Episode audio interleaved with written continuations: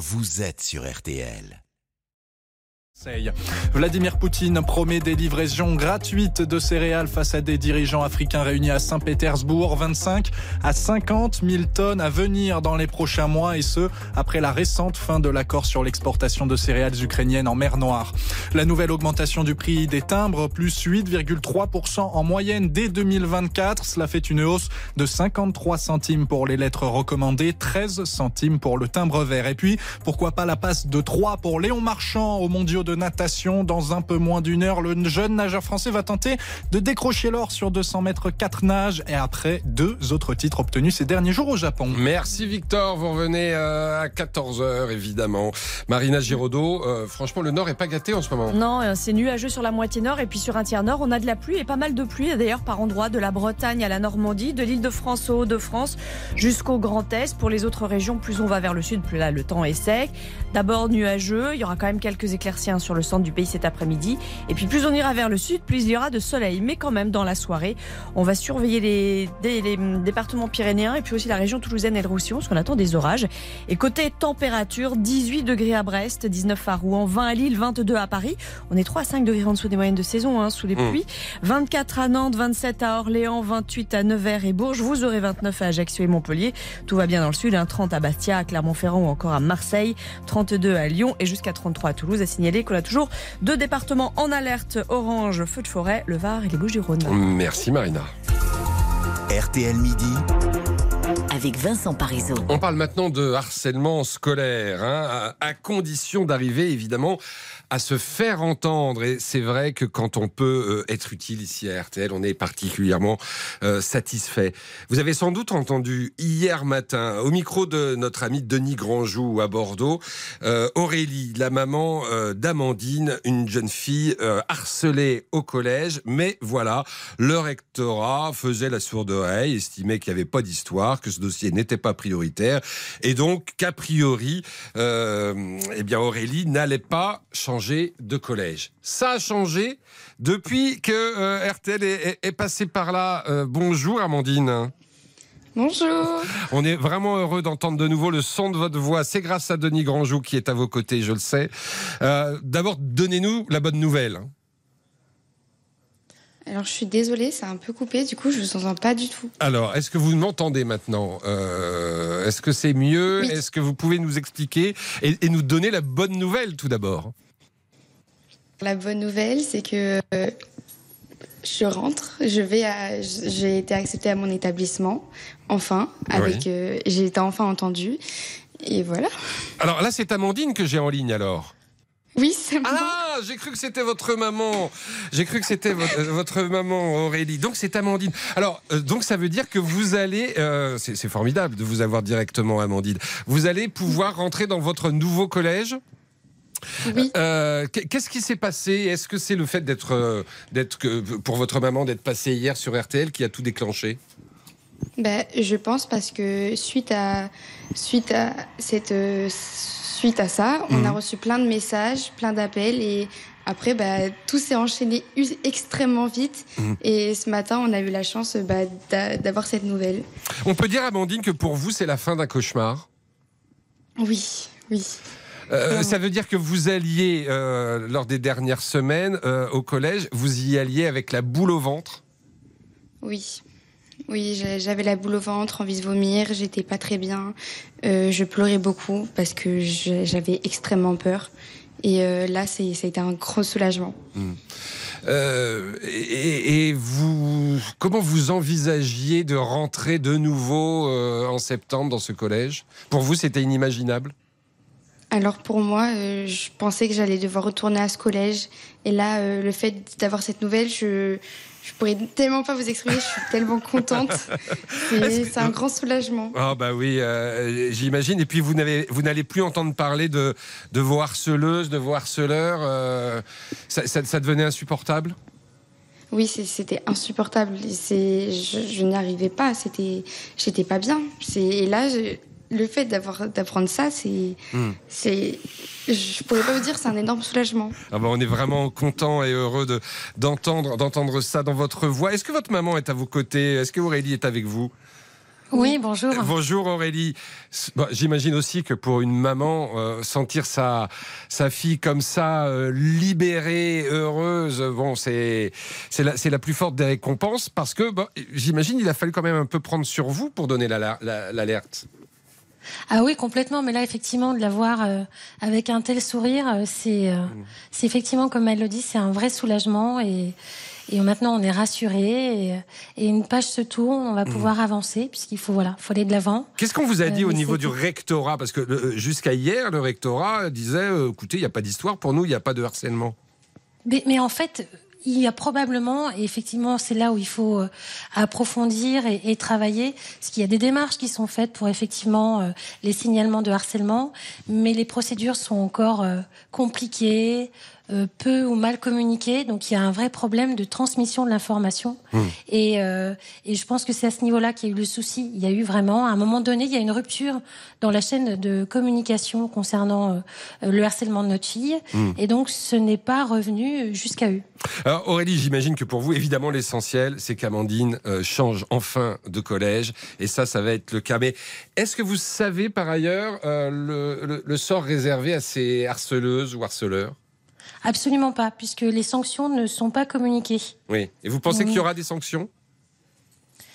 Sais- franchement, je pense qu'il y en a eu quand on, on, on a fait le signalement auprès de la direction, Oui. mais on connaît pas, on connaît pas le type de, de sanctions, Mhm. puisqu'on ne peut pas nous les communiquer. Donc je je peux pas vous dire. Bon, en tout cas, vraiment, on est ravis. Hein et puis, c'est ce que Ouais, je disais, aussi. quand euh, on peut être utile et, et on, on espère franchement que maintenant tout va bien se passer euh, pour euh, pour votre fille euh, Ouais, Amandine, hein, qu'on Et embrasse puis que très la fort. cause servira pour d'autres. euh, Bah, bien pour sûr. D'ailleurs, ça, fait, ça fait réagir hein, au 3210. On a Emma qui veut intervenir. Euh, bonjour Emma. Bonjour. Est-ce que vous êtes aussi content de nous et de savoir que Amandine euh, finalement Oui, obtient satisfaction? Ça oui, fait oui, oui. plaisir. Moi, moi, tout ce qui me, ce qui me navre, ce qui me navre, c'est que ce soit une, cette jeune fille qui soit harcelée, qui soit obligée de, de changer d'établissement. Mm. Mais on marche sur la tête. Mm. On marche sur la tête. Et pourquoi, vous voyez, pourquoi est-ce qu'on ne communique pas, mais je sais pas, moi, sur les ondes, euh, les, les sanctions qui ont été prises, s'il y a eu des sanctions de prise, Mm. Euh, par rapport à, à ce groupe. Bah, vous avez bien entendu. Euh, je ne sais pas si, euh, si, si vous, vous êtes encore là, Aurélie. Oui, Oui, oui, bien Ah, sûr. pardon. Oui, euh, les sanctions, vous-même, vous ne les avez pas connues. non, non, Mm. absolument pas. Et, et vous entendez là ce que dit Emma, qui dit en gros, bah, c'est pas normal que ce soit euh, Amandine qui doive quitter son collège. Normalement, ça devrait être ses harceleuses et ses harceleurs. Bien entendu, le problème, c'est que vous savez, avec le, le cyberharcèlement, euh, vous avez, on va dire, des, les, les, les- les principaux, entre guillemets, harceleurs, mais après, il y a cette espèce euh, d'effet de groupe qui fait que euh, on passe de 5 élèves à euh, une dizaine, une quinzaine. Ouais. Euh, donc, dans ces cas-là, il faudrait carrément Vider, faudrait vider que- quasiment la vider classe. le collège. Ouais, ouais, voilà, vider le collège. la classe. Donc, forcément, Hmm. c'est pas possible. Emma, vous entendez ce que Oui. ce qui, Oui, oui, ce fait. d'être dit? Ouais. Il y a, il y a un manque euh, évident euh, de, que, que ces, ces personnes qui soient harcelées euh, est, un, est un soutien. C'est Mm. c'est quand même pas croyable, pas croyable. C'est un phénomène qui a moi, été, d'après vous, assez sous-estimé euh, au niveau des rectorats, au niveau de l'éducation nationale, du ministère? Ben, moi, je me demande si c'est vraiment le, à l'école de faire ça. Les parents, qu'est-ce que qu'est-ce qui qu'est-ce qu'il en est? Maintenant, je pense que une, une jeune fille qui est harcelée ou un jeune homme, hein, euh, c'est pareil. Hein, euh, je comprends qu'il ait du mal à aller. euh, c'est une honte quelque part. Vous voyez, Hmm. c'est- comme les, les, les gens qui sont qui sont violés ou les femmes qui sont battues. C'est pareil quand, quand une femme est battue, Hmm. qu'elle va se plaindre euh, auprès des, des forces de l'ordre, on lui dit bah écoutez madame, Il faut euh, partir de chez vous, mais on faut dit pas. rentrer. euh, voilà, non, mais ça. rentrez chez vous. Mhm. Rentrez chez vous. Vous voyez, c'est- tout dans ce contexte-là. Euh, moi, j'aimerais quand même poser une question à cette jeune fille. Ah, est-ce qu'elle est là? Est-ce qu'elle est, là est-ce qu'elle est encore là, Amandine? Oui, je suis Voilà. là. Alors, vous pouvez lui poser la question, Emma. Oui, Amandine, euh, ce harcèlement que vous subissiez, euh, c'était sur les réseaux sociaux, sur votre téléphone, les personnes physiques à l'école, c'était ça? Oui, c'est ça. D'accord. J'ai- Alors, euh, moi, la question que j'aimerais poser, quand, euh, quand on est harcelé, par exemple, je sais pas, si vous êtes sur Facebook, TikTok, etc., euh, pourquoi est-ce que vous ne coupez pas complètement tout ce, tout ce réseau euh, Internet qui vous, qui vous décrit. Est-ce que, vous, pourquoi ouais, vous pourquoi est-ce que vous avez voulu d'ailleurs à un moment, et est-ce que c'est possible aujourd'hui pour une jeune fille comme vous de, de se couper totalement des réseaux sociaux, Amandine? Alors moi, faut savoir que j'ai fait une grosse pause par rapport à ça. J'ai beaucoup arrêté les réseaux sociaux. Mmh. J'ai arrêté de poster. J'ai supprimé toutes les personnes qui m'ont fait du mal. Mais euh, après, arrêter les réseaux complètement, pour moi, je vais pas vous mentir que c'est c'est pas possible parce que j'ai tous mes amis, Mmh. euh, mes amis qui n'habitent pas forcément à côté de chez moi, et c'est notre seul moyen de communication. Mm, mm. Ouais, mais à un moment donné, euh, faut peut-être. euh, Voilà, c'est, c'est- euh, voilà, Voilà, il, il faut, il faut arriver à éviter les excès, mais c'est Voilà. vrai que c'est difficile aujourd'hui à demander bien à, sûr. à bien une sûr. jeune fille, à une jeune collégienne de sortir de- totalement des réseaux, des réseaux sociaux parce que parce que c'est, c'est, c'est une grande partie de la vie euh, qui s'y Oui, joue, qui s'y sûr. déroule. Euh, je vous remercie beaucoup en tout cas Emma de votre je appel. vous. Euh, je vous embrasse encore Amandine. On est vraiment très content que, que tout ça s'arrange. Et merci à votre maman d'être intervenue. Merci à vous. Oh, merci. Au micro de Denis Grandjou, euh, notre correspondant euh, dans la région bordelaise, qui a permis aussi cette euh, liaison technique. Merci Denis. 13h12, que fait-on? Oui, on va marquer une courte pause et puis euh, aborder le sujet de l'actualité qui vous fait beaucoup réagir. Et c'est pas seulement depuis aujourd'hui, hein, depuis plusieurs jours. C'est euh, cette colère dans la police. À tout de suite. Jusqu'à 14h30, Les auditeurs ont la parole sur RTL. Vincent Parisot. Et c'est euh, l'une des infos de la journée. Gérald Darmanin, qui est silencieux depuis le début de la colère policière, rencontre les syndicats ce soir. Il sort enfin du silence et on saura si euh, ses propos sont de nature ou non à calmer les policiers très remontés et qui font donc grève du zèle, entre autres, euh, et parfois des arrêts de travail, euh, remontés contre euh, les détentions préventives euh, à l'encontre de deux d'entre eux. Euh, un policier à Marseille accusé d'avoir passé à tabac euh, un jeune homme, et puis on rappelle le policier auteur du coup de feu mortel sur le jeune Naël. Vous êtes nombreux à vouloir intervenir. Luc nous appelle de région parisienne, de Joinville-le-Pont. Pompon. Bonjour Luc. Bonjour. Bienvenue. Euh, vous êtes retraité, c'est ça, mais retraité de la police. Ça veut dire que Oui. vous connaissiez, Exactement. vous connaissez bien le dossier. Oui, alors je connais bien le dossier de la police, mais attention justement, il faut pas, euh, faut pas se méprendre. On ne peut pas parler des faits. Nous ne sommes pas magistrats. Nous Ouais. n'avons pas les dossiers en. Exactement. Et vous faites bien de le rappeler. Exactement, il faut laisser la justice se prononcer. Mm. Le, le, le, le vrai problème aujourd'hui, c'est un problème de fond. Ça fait des dizaines d'années que l'abcès grossit. À chaque fois, on le met sous le tapis. Aucun pouvoir aujourd'hui n'a voulu prendre le problème à bras le corps. Mm. Aujourd'hui, on a eu un président de la République qui a condamné euh, le policier euh, de Nanterre tout de suite, instantanément, en bafouant les, les, les principes élémentaires de la séparation des pouvoirs. Il y a quelques années, on a eu François Hollande qui est allé au chevet de Théo, préférant, euh, préférant Théo à mes, mes collègues qui ont failli mourir brûlés dans, le, dans leur voiture parce qu'ils gardaient une caméra à Véry-Châtillon, Ouais. et ainsi de suite. Vous savez, le, le ministre va recevoir les syndicats, c'est très bien. Le problème, c'est que les syndicats aujourd'hui ne veulent plus de prendre le thé avec un discours lénifiant. Ils veulent aujourd'hui des, des actes. Ils veulent que vraiment on prenne le sujet à bras le corps. Avec, Ah. un, avec, avec un statut quand même spécial pour le policier lorsqu'il Oui. y a, euh, par exemple, euh, parce qu'en fait, c'est ça la question qui est posée, c'est est-ce qu'un policier, euh, peut-être qui agit, euh, voilà, en dehors de, de, de ce, de- des- règles et de la loi, doit être traité de la même manière qu'un un individu qui n'est pas policier? C'est-à-dire, est-ce qu'un policier qui tire doit être traité de la même manière qu'un qu'un voyou qui tire? C'est un petit peu ça la question qui est, qui est Oui, posée. c'est exactement ça. Mais d'un autre côté, si vous voulez, en droit français, il existe euh, dans le, code, dans le code civil des protections contre ce qu'on appelle le préposé et le commettant, c'est-à-dire le lien de subordination qui existe entre Ouais. un patron et son employé. Ouais. Or, dans le, dans, dans le système actuel français, le policier, il est soumis au juge, c'est-à-dire que l'État est à la fois juge et partie. Il est son employeur, mais en même temps, il est celui qui va, par le biais du parquet, qui va organiser les poursuites. Donc c'est un peu compliqué. Le policier, oui, doit effectivement avoir un statut particulier. Mm. Le- le- L'agresseur du petit gamin de 12 ans euh, qui l'a agressé à coups de marteau, il est chez lui avec un bracelet électronique. Et je ne crois pas qu'il était dans l'exercice de ses fonctions. Les deux fonctionnaires de police qui sont actuellement en prévention, en, En préventif, je veux dire, euh, eux étaient dans l'exercice de leur fonction. Donc on ne peut pas traiter la- les policiers de la même manière qu'on traite un justiciable lambda. Ça, c'est une réforme qui doit être, euh, qui doit être mise euh, tout de suite sur, le, sur la table, selon vous? C'est évident, depuis le temps que ça dure. Hmm. Mais bien sûr que ça doit être mis. Et il n'y a pas que ça. Il y a, vous savez, le syndicat qui, comment dire, je, je connais bien d'ailleurs, le syndicat euh, qui est à la base justement de, de, de ce mouvement réclame depuis des années une- la juridiction, la, la, comment dire, euh, la protection fonctionnelle. Hmm. On réclame, enfin, il réclame également un certain nombre de choses que à chaque fois on a mis sous le tapis. Oui. Vous savez, les, les- tout en, rappelant que, tout en rappelant que voilà, euh, personne n'est au-dessus des lois, euh, même pas un policier, qu'il doit être jugé, euh, voilà.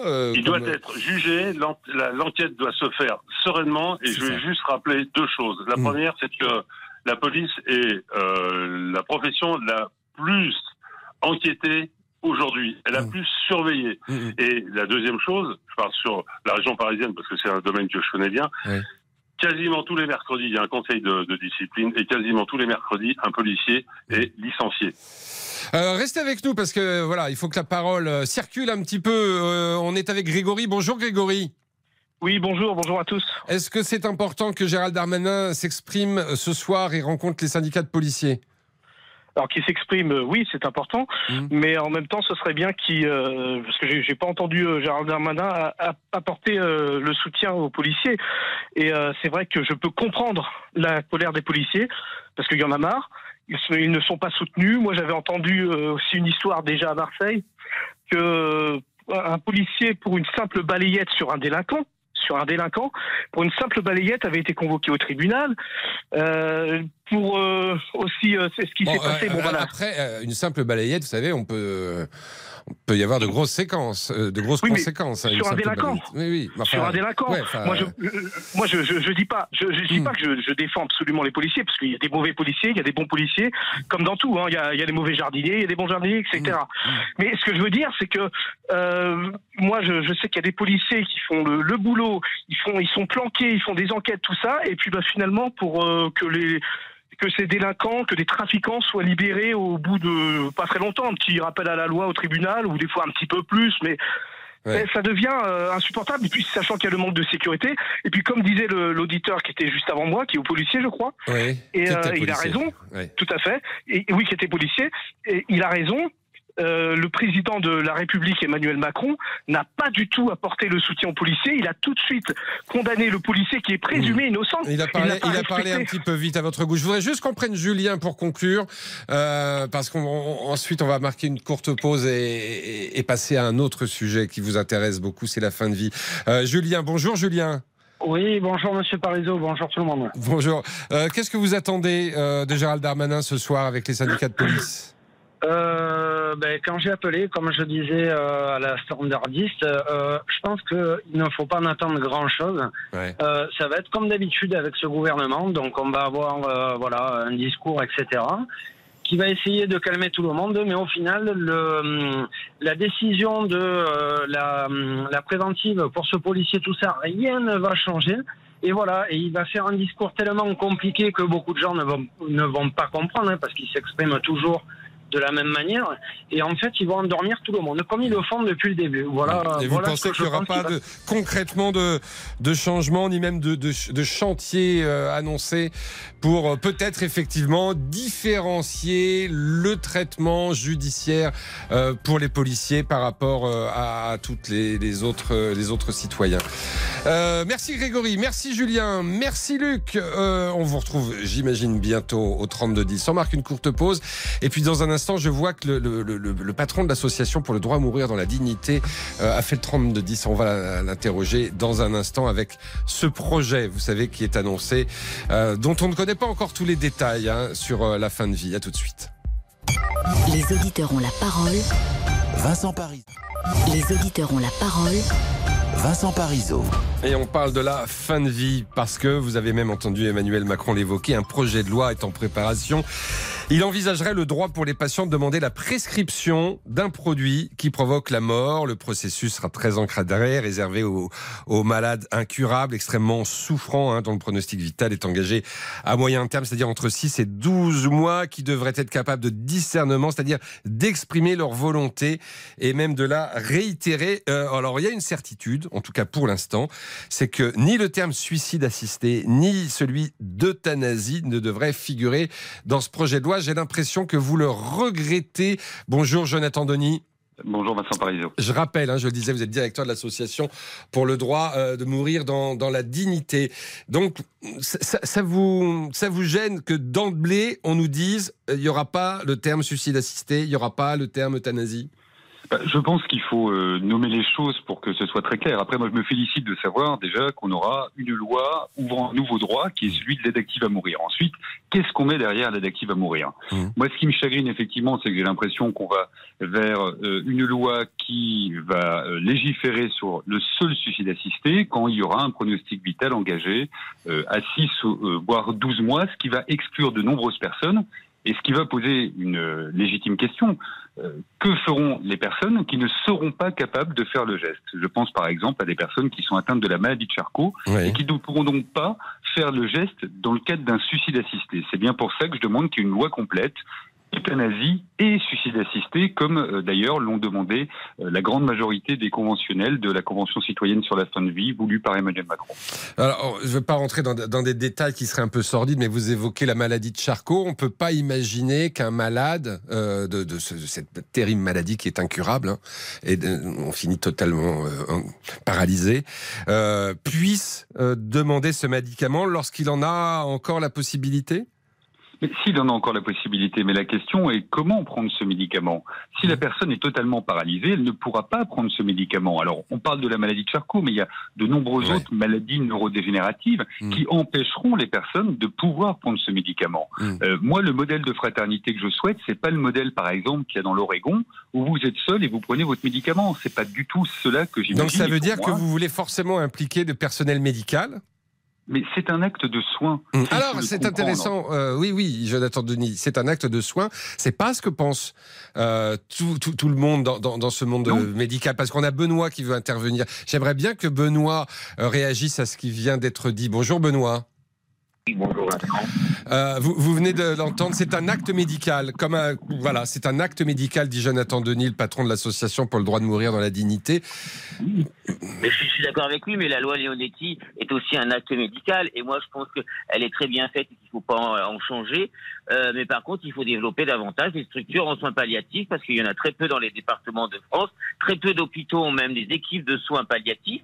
On a également l'hospitalisation à domicile qui peut être davantage développé. On fait de l'empathie, on fait du psychologique, on écoute, on est là, on administre mieux le traitement ou on adapte le traitement, mais directement donner une, une, un médicament, voire une perfusion pour endormir et puis aller vers la mort, moi, je pense que avant de passer à cette, à cette loi que le, le Parlement va peut-être débattre et voter, mmh. il faudrait peut-être, euh, il y, a, y, a, y, a, encore un entre-deux, j'ai envie de dire, parce que euh, aller dans tel ou tel département, vous n'avez pas d'équipe mobile de soins palliatifs. Mmh. Dans les hôpitaux, tous les, tous les hôpitaux n'ont pas. Oui, mais c'est ce qu'on entend depuis longtemps. Il y a les soins palliatifs, sauf, et ça, vous pouvez quand même en témoigner aussi, Jonathan Denis, sauf que les soins palliatifs, ils n'existent pas partout.